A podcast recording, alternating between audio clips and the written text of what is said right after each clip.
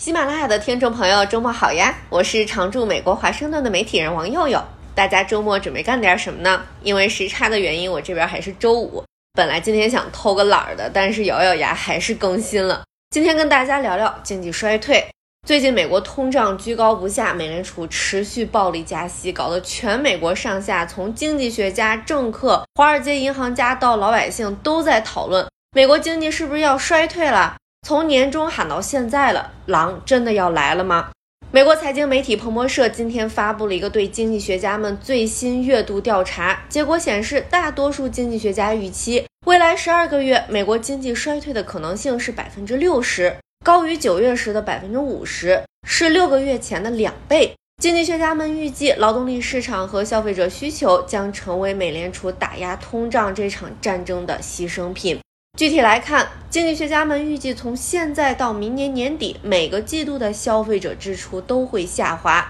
到明年上半年，平均每个月的增幅会低于百分之一。从今年第四季度到明年上半年，私人投资，包括企业对设备的支出也会下降。那这跟之前的调查相比，是一个巨大的变化。之前的调查预计，私人投资会有适度的增长。经济学家们对美国就业市场前景的预期也比一个月前更悲观。他们预计明年每个季度的就业人数的平均增幅将低于七万，明年第三季度每个月的就业可能没有增长，失业率预计将在二零二四年达到平均百分之四点五的峰值。这些预测跟今年迄今为止平均每个月增加四十二万就业，以及目前的百分之三点五的失业率相去甚远。如果这个预测成为现实，将会是半个世纪以来的最低谷。美联储加不加息，最关注的一个通胀指标是不包括食品和能源在内的核心个人消费支出价格指数，也就是核心 PCE 价格指数。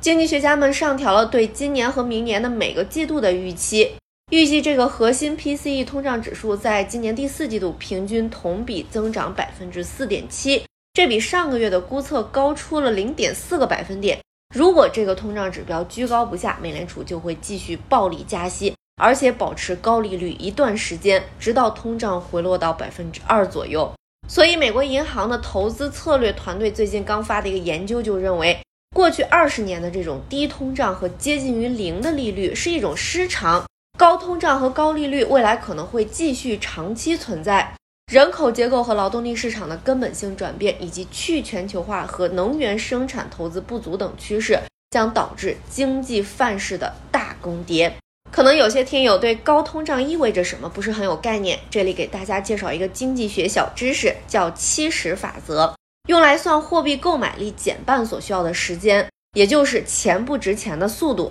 用七十除以通胀率，得到你现在手里的现金的购买力减半需要的时间。举个例子，过去十几年，美国通胀一直维持在百分之二左右，所以七十除以二等于三十五，也就是如果保持百分之二的通胀率，三十五年之后，你手里的钱的购买力才会减半。但今年美国通胀率一直在百分之八以上，如果未来一直按照这个通胀率，七十除以八等于八点七五，也就是不到九年，你手里的钱的购买力就减半了，比三十五年快了好多。也就是钱不值钱的速度加快了。大家周末要是没事儿，可以在家算算钱，看看自己手里的钱多久购买力会减半，然后琢磨琢磨怎么让钱更保值或者更值钱呢？